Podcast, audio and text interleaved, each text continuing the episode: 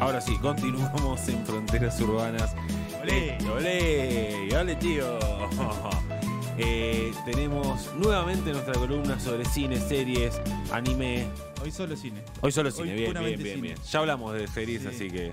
Eh, y hoy traje, traje una temática sobre dos películas que las vi las dos eh, hace rato. Una cuando salió hace un par de años y la otra es un clásico.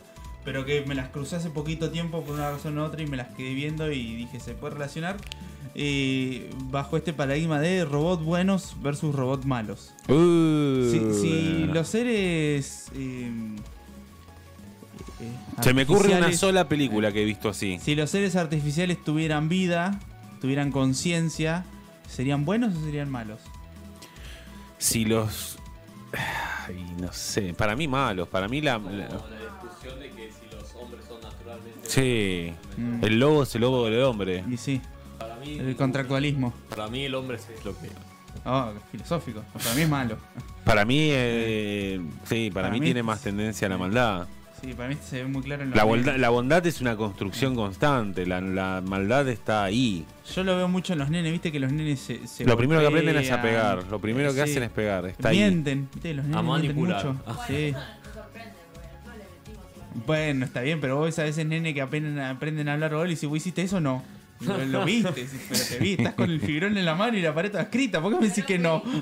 claro. Bueno, no vos sabés, que, acá. vos sabés que Félix hace un tiempo agarró una, agarró una maña, que es que cuando algo no le gusta, vos se lo das, entonces él hace... Y te lo devuelve.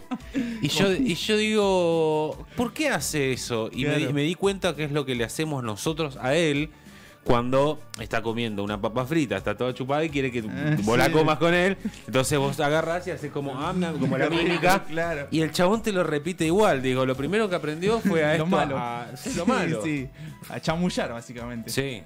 Eh, bueno, vamos a traer eh, dos casos, uno de robots buenos y otro de robots malos. Eh, ambas películas son animadas, así que ya, ya voy avisando como para que lo tengan en mente. Ah, yo tenía ejemplo. Ahí, ahí está la película. Eh, tipo Yo Robot. Yo Robot. No, claro. Bueno, hay una que... Donde el bueno era en realidad. eh, no tenía inteligencia, no, digamos. era- él tenía un- una conciencia más allá. Es que tampoco sé si es maldad. Digo, por ejemplo, eh, yendo un poco, obviamente, ahora vamos a Es falta de desarrollar. humanidad. Pero. Skynet. Sí. Lo que no es que es malo, sino que No que dentro, está de su, programado para hacer. dentro de su propia Y lógica. lo que pasa es que en un momento No, ya se volvieron guachos los Está bien, como, sí. dale. Bueno. Que ponerme esa cara de, de- de carabela metálica y salir a los tiros. eh, Hubieras eh, tirado gas Pero dentro de su lógica elimina la eh, el, el elemento que causa más problemas en la Tierra. ¿Cuál es? El humano. No sé si ¿Es malo eso? ¿Es No- bueno? No, sé si unas bombas atómicas es la respuesta, ¿no? Porque haces mucho ¿Y más qué te daño. pones a negociar? Eh, bueno. Puedes tirar un gas y, que mueran todos y se acaba la película. Bueno, en este caso vamos a hablar de una película de 1999 dirigida por Brad Bird, eh, El Gigante de Hierro, de Iron Giant, un clásico. Creo que todos los que son por ahí de mi generación la hemos visto de chicos en, la tele en algún momento. Este, y por ahí más para atrás o más para, más para adelante también. Está basado en una novela, este, se llama del mismo nombre, una novela homónima. Este, y está mm, eh, ambientada en 1957 porque el Al, al- al integrante faltante le hubiese gustado esta, sí, esta, eh, esta columna. Es que es una muy linda película. Brad Bird, que es el director de Ratatouille, Los Increíbles 1 y 2, una de las Misión Imposible, la Protocolo Fantasma, que es, eh, a mí no, de la no soy fan, pero es de la me mejorcita. parece. Eh, estamos hablando Ratatouille de... me encanta, me parece una película Sí, que va... Ratatouille es hermosa. muy buena. Y Los Increíbles también. Incluso La la 2, que muchos los bastardean, a mí me, me han gustado. eh, me han gustado varias. Eh, Brad Pitt, que es un tipo. es casi un niño prodigio. a los 13 años, haciendo un proyecto para la escuela, hizo- una pequeña película animada casera. lo que lo llevó a ser apadrinado por Disney y, a- y- y allá de chico ir tallando eso. Trabajó en las primeras temporadas de Los Simpsons, por ejemplo. Ah, mira. Ah, es un tipo que- jovencito, digamos, mu- ¿no? muy jovencito. Las buenas encima. De las buenas, sí, sí, exactamente. Y en 1999 eh, larga esta que es su, su primera película eh, importante, El Gigante de Hierro, que fue un fracaso en, taquilla. Había mucha apuesta por, por la película, costó 50 millones de dólares. Para una película animada, 1999, es un presupuesto alto, muy alto. Yo no sé hoy a cuántas películas animadas le darían 50 palos. Y recaudó 36. Pero con el tiempo se fue valorando y se convirtió en una de esas películas de culto. Eh, no sé si ustedes llegaron, llegaron a verla. Básicamente cuenta la historia en medio de la Guerra Fría. Cae algo del espacio. de- eh, justo La vi, Rusia, la vi en ese tiempo. no, no lo Rusia larga el Sputnik al espacio. Y se ve que cae algo del espacio. Sí. Y cae. ¿Cómo en- es el nombre? Voy a buscar el tráiler. Eh, el gigante de hierro. El gigante de hierro, ahí está. De Iron Giant. Ah, ahí está. Ahí va. Eh, cae, cae el espacio y es descubierto por un pequeñito llamado Hogarth. Por un pequeño Eh, soviético. por- no, no, por un pequeño niño ah, ahí estadounidense está. eh, llamado Hogarth que eh, se empieza a hacer, eh, primero obviamente se asusta porque es un robot gigante, y se empieza a ser amigo de, de este robot, mientras hay una persona del ejército que está tratando de, de investigar las cosas raras que pasan y empieza a perseguir tanto al robot como al niño. De hecho, en un momento se le instala en la casa. Sí, la verdad que es bastante turbina porque la madre está alquilando eh, una habitación y el tipo dice, bueno, sí, también yo la, yo la quiero alquilar y es un tipo del gobierno que acosa básicamente al menor de edad. Sí, sí, en- eh, entre eso y una película de abuso de menores hay una línea Hay un robot. muy finita. Hay un muy finita. eh, y te va hablando un poco sobre lo que es eh, la creación de conciencia, porque este robot, eh, presuntamente alienígena, eh, que es eh, gigante, eh, es una persona, es, un- es un ser con una conciencia que recién se está creando, entonces el niño, con su inocencia, la amolda. Digamos, eh, en un momento eh, eh, siempre se, se deja abierta esa ventana Como sobre de dónde. Sí, como Chapi, exactamente. Se deja abierta esa ventana donde viene el robot porque cada vez que ve un arma se transforma y parece que quiere destruir esas armas. Es como si fuera una especie de alienígena que viene al, al mundo a destruir las armas y a conquistarnos, pero terminó cayendo en un estado de, de conciencia infantil. Y entonces este nene que, que lo, que lo encuentra lo va moldando y entonces te das cuenta cómo el robot termina siendo un poco imagen y semejanza de- del nene. En un momento me acuerdo que eh, le, tira unos cómics y le dice, bueno, vos tenés este acá, este allá, es Superman. ¿no? Y le muestra y dice, Superman es como vos, cayó del cielo, no tenía familia, cayó en el campo. Eh, la verdad que la escena de cuando... No sé si quieren que le spoilee la Sí, película. sí, dale, dale, Es una película- es una película tiene- 1999. Es una está- película que tiene 45 años. sí. Eh, el final, cuando, cuando el ejército decide tirar una bomba y el robot decide sacrificarse eh, eh, eh, porque tiene conciencia y decide ser bueno, él decide ser bueno, Sí. tiene, tiene la decisión. eh, se le viene a la cabeza la imagen de- del nene diciéndole: Puedes ser lo que vos quieras. Y él dice: Yo elijo ser Superman. Y se sacrifica eh, por, por la gente del pueblo y por el niño con la bomba. Fue uno de los momentos de mi infancia más duros, la verdad. sí. Tremendo. Sí. Bueno, en- Ah, Ralph sí, ahí, sí. sí. el robot de. Me encanta, eh, la veo, la veo, la veo. Y las dos, Ralph, son buenas. Sí. Eh, el robot aparece en Ready Player One en un momento. En esa película de Spielberg que divide muchas aguas. Eh, algunos la consideran una. ¿Cuál es? Para. La que. em, Es un rejunte de todos. Sí, la, la que es como una especie de mundo virtual Ah, y sí. tenés sí, un montón sí, de re- es un álbum de referencias de todas cosas. En un momento aparece un robot gigante mientras Olivia acaba de romper la consola. No me quemé. Mientras se desarma la consola como el robot. Eh, Es la última vez que nos van a escuchar, así que disfrútenlo. Y la verdad es que ti- tiene un mensaje antibélico eh, muy importante. El, el director en una entrevista cuenta de que la hermana eh, fue asesinada por el, por el marido. eh, él le disparó con un arma con un arma de fuego y desde entonces él eh, siempre quiso dejar algún tipo de mensaje antibélico en sus películas y esta tiene tiene una, una especie de, de ese mensaje digamos además está está ambientada en, en la Guerra Fría porque el, libro en el que se hizo es de, es de esa época eh, y, no es casualidad que él haya elegido adaptar ese libro a, a una historia animada está en HBO Max por lo menos por ahora, porque HBO está limpiando mucho su contenido. Así que si tienen un ratito, es una película de hora y media, no, no mucho más, y eso creo que un poquito menos. Sí, la, la dejo para el fin de para verla con el enano. Sí, la verdad que es una muy linda película, bastante divertida. Son pocos personajes. Digo, está el nene, la madre, un amigo que tiene un- una chatarrería donde en un momento esconden al robot y además se alimenta porque tiene hambre. El tipo de gobierno que es un hijo de puta y poco más. Y el robot, Sí. digamos, básicamente. Eh, así que es una película con pocos personajes y bastante entretenida.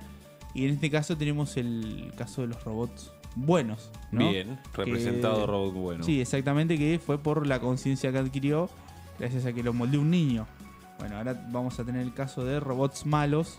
Vamos a hablar de una película que tiene Ah, menos de dos me años, 2021. Y esta, la otra es una, es una joya que recuerdo con, con mucha nostalgia y que cuando la vi me siguió pareciendo una muy linda película. Esta de la que voy a hablar me parece una joya de esas que son, pero Sí, sí, un 10. Tipo, es una película que se disfruta de principio a fin.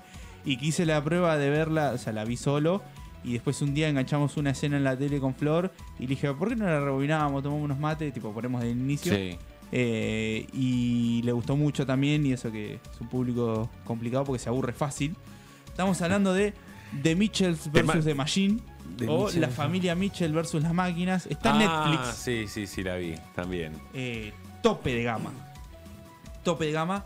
Eh, es una película que iba a salir en sus momentos en el cine, pero pandemia. Y terminó Plataforma. estrenándose en Netflix. Es una película de Sony.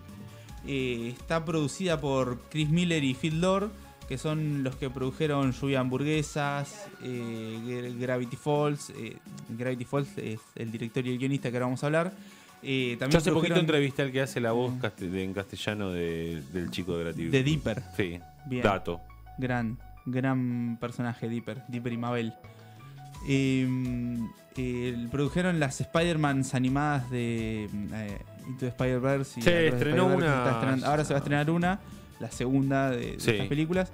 También hicieron la de Jonah Hill, eh, esa la dirigieron, y mm, Channing Tatum, la que son dos policías que tienen que volver a la universidad y se hacen pasar por alumnos. buena, sí. Sí, te- medio raro, ¿no? Porque tienen 45 años. eh, Se burlan un poco de eso Sí. también. Y es una película que mezcla eh, una animación medio historieta 21 con, Street, ¿no era? Sí, Eh, esa. 21 Street. eh, que mezcla un poco de animación de cómic, eh, animación moderna con elementos de la vida real eh, y que está dirigida por Mike Rianda, que es, su primera y única película, pero Rianda y el guionista Jeff Rowe fueron eh, guionistas de Gravity Falls, serie que está en Disney Plus, que tiene dos temporadas y que la verdad que está bastante entretenida que mm, trata un poco sobre dos hermanos que van a un campamento, lo dejan al cuidado del tío un- eh, de, de vacaciones que tiene una casa de, de venta de. Curiosidades. Y resulta que ahí está lleno de, monstruos, bichos y de toda. Y cada capítulo está dedicado a un elemento sobrenatural distinto. La verdad que está muy buena la serie, se las recomiendo. Y bueno, y estos dos buenos hombres hicieron la familia Mitchell versus las máquinas. ¿De qué trata? Trata de eh, una joven que está por ir a la universidad, que se la pasa viendo películas y estando con el teléfono y la computadora y hace películas caseras. Y tiene un padre que no entiende, este, muy chapado a la antigua y que no entiende nada de todo lo que tiene que ver eh, con la tecnología. Es eso que le medio gruñone, que le rompe las bolas que anden con el teléfono, con la computadora, que no quiere ver Sí, sí. eh, eh, la familia mientras está comiendo con los teléfonos. Tiene un hermano, medio nerd, fanático de los dinosaurios. Y una madre que trata de ser muy conciliadora entre todo y es la típica ama de casa que trata de mediar entre los problemas familiares. Y un perro, un visco Monchi, que es un gran personaje. La verdad que Monchi cada vez que aparece se roba la película. Y es el héroe de, de- de la película. Eh, que, que esto lo de el hijo desarrollando cierta afición por, por la tecnología y un padre que no lo entiende se ve en Lluvia de Hamburguesas también, en- sobre todo en la 1. Gran película también.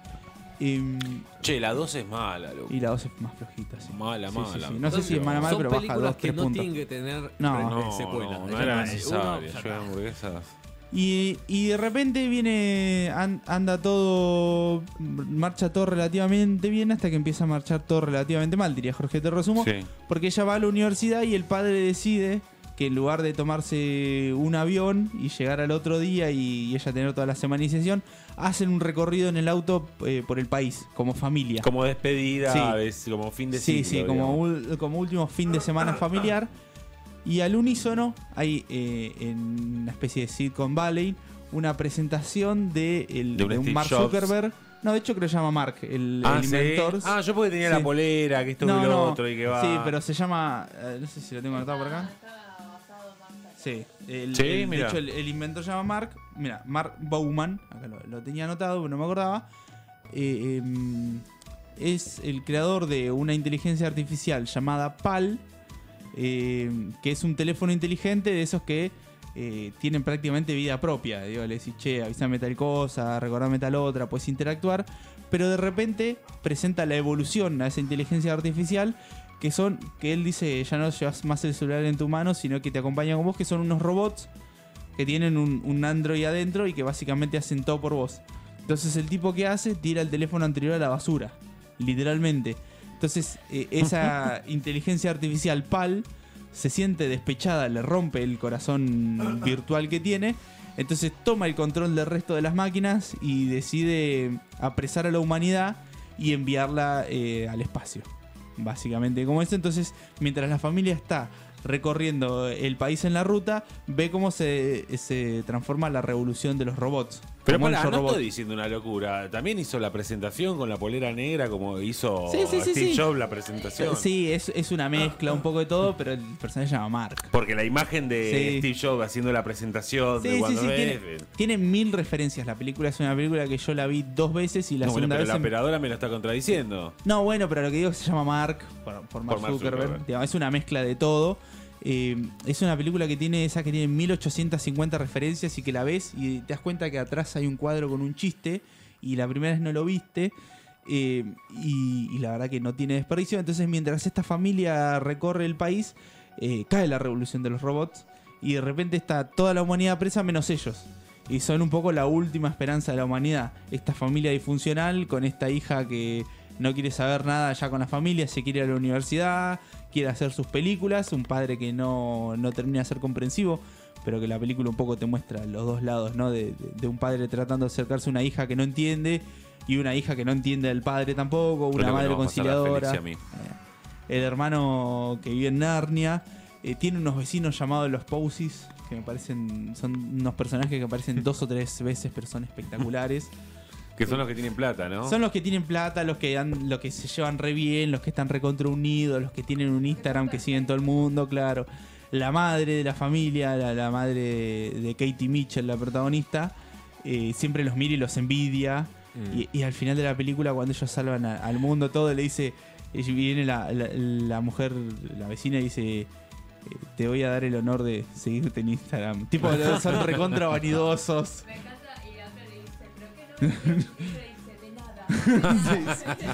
Eh, aparecen en la revista People de ellos. Tipo, eh, es genial la película. Me parece una joya de esas que no se pueden perder. Está en Netflix. Dura un poquito menos de dos horitas, un poco más larga que, el Gigante de Hierro. Pero la verdad, eh, tiene. Sí, tiene, acción, drama, diversión. Te cagás de risa mil veces. Las escenas del, del perro lengüeteando al padre me hizo. casi me hace de la risa. ¿Cuál? Del gigante. Ah, exactamente, cuando van a la casa de electrodomésticos a tratar de, de- de buscar la solución. eh, cuando la madre se vuelve loca, se, se- se- psicótica y empiezan a los tiros, literal. Eh, creo que es una de esas películas eh, que no importa esos chicos o sos grandes porque se disfrutan igual. Digo, más allá del mensaje familiar y de la cosa medio cursi, como en su momento pasa con Ratatouille, o como pasa con Lluvia Hamburguesa, o como pasa con. Eh, No sé en cuál, en cuál no pasa. No, pero eso es algo muy común. Sí. Pero la verdad que la película la disfrutás de, de principio a fin. Ya arranca y ya los dos segundos te estás riendo. Y termina y terminas riéndote. Este, y aparte muy hay que prestarle mucha atención porque tiene mil detalles escondidos. Es una, esa película que si la ves una segunda vez le encontrás otros chistes. Es esas Es muy visual. películas eh, que digamos que son de las últimas, que son completamente originales antes de que sea una pelota de remake. Es que en realidad sí. Sí. es una idea original. Digo, Rebelión de Máquinas no tiene nada original. No. Pero no es un derivado de nada, no es una adaptación de un cómic, no es una adaptación de un libro, no es una secuela, no es una remake tipo, es una idea de alguien que vino, se sentó y dijo, che, estaría bueno contar esta historia. Al final el, el director muestra algunas fotos de su familia y demás y dice que está basada un poco en su familia, si Claro. querés. Es más, Eh, como Y él la- es el que quería hacer las películas. Sí, claro, como exactamente. me la contaste, me hizo acordar un poco una película que vi hace poco, Little Miss Sunshine. Bueno, sí, eh, eh, esa es otra una Ah, película con, película. con, con otro, si querés, tono, pero sí, tiene- también es viaje familiar, una familia disfuncional.